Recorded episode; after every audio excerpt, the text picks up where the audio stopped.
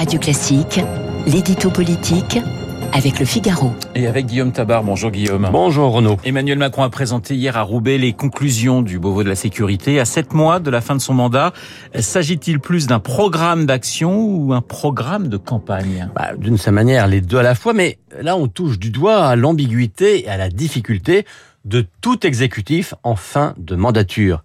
Euh, si un président ne fait plus rien, euh, s'il lève le crayon, comme on dit. On dira, voyez, à cause des élections qui approchent, il sombre dans l'immobilisme. Et si à l'inverse, il ouvre des chantiers ou il lance des réformes, on lui fait deux reproches inverses, euh, soit d'agir par électoralisme, soit de découvrir subitement des problèmes qu'il aurait ignorés jusque-là. Et sur la sécurité, c'est ce dernier reproche surtout qui a été formulé envers Emmanuel Macron, et par la droite notamment, qui dit en substance, il était temps, au bout de quatre ans, qu'ils se rendent compte que la sécurité est un problème et qu'ils reprennent des propositions que nous formulions déjà. Alors, le régalien angle mort du quinquennat, c'est vrai que l'on l'a beaucoup entendu.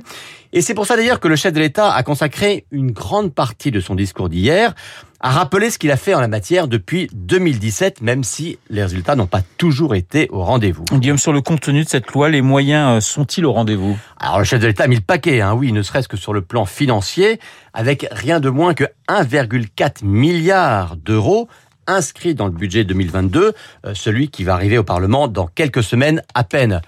Euh, on voit que sur le régalien aussi, on est dans le quoi qu'il en coûte et que le budget 2022 ne sera pas celui de la rigueur et de la réduction des déficits.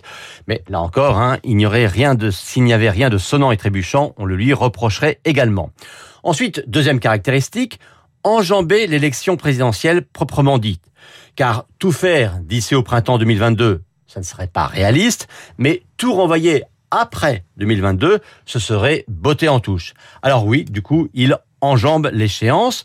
Ainsi, la loi de programmation sera présentée en Conseil des ministres dès le tout début de l'année prochaine, mais elle ne sera votée Parlement qu'après les législatives. Alors beaucoup d'argent, mais est-ce que ça suffit? Est-ce qu'il suffit de sortir le, carnet de chèques pour régler les problèmes? Bah Évidemment non, hein. il y a des puits dans lesquels on déverse de l'argent qui sont des puits sans fond.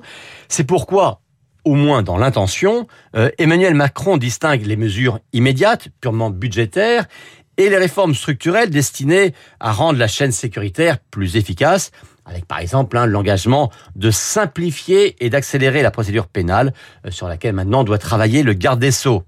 Donc d'une certaine manière, ce plan s'inscrit dans la même logique euh, que le plan pour Marseille hein, que Macron a présenté il y a une quinzaine de jours, de l'argent immédiat parce qu'il y a des urgences, mais des réformes de temps long pour éviter justement de dépenser toujours en pure perte. L'édito politique de Guillaume Tabar.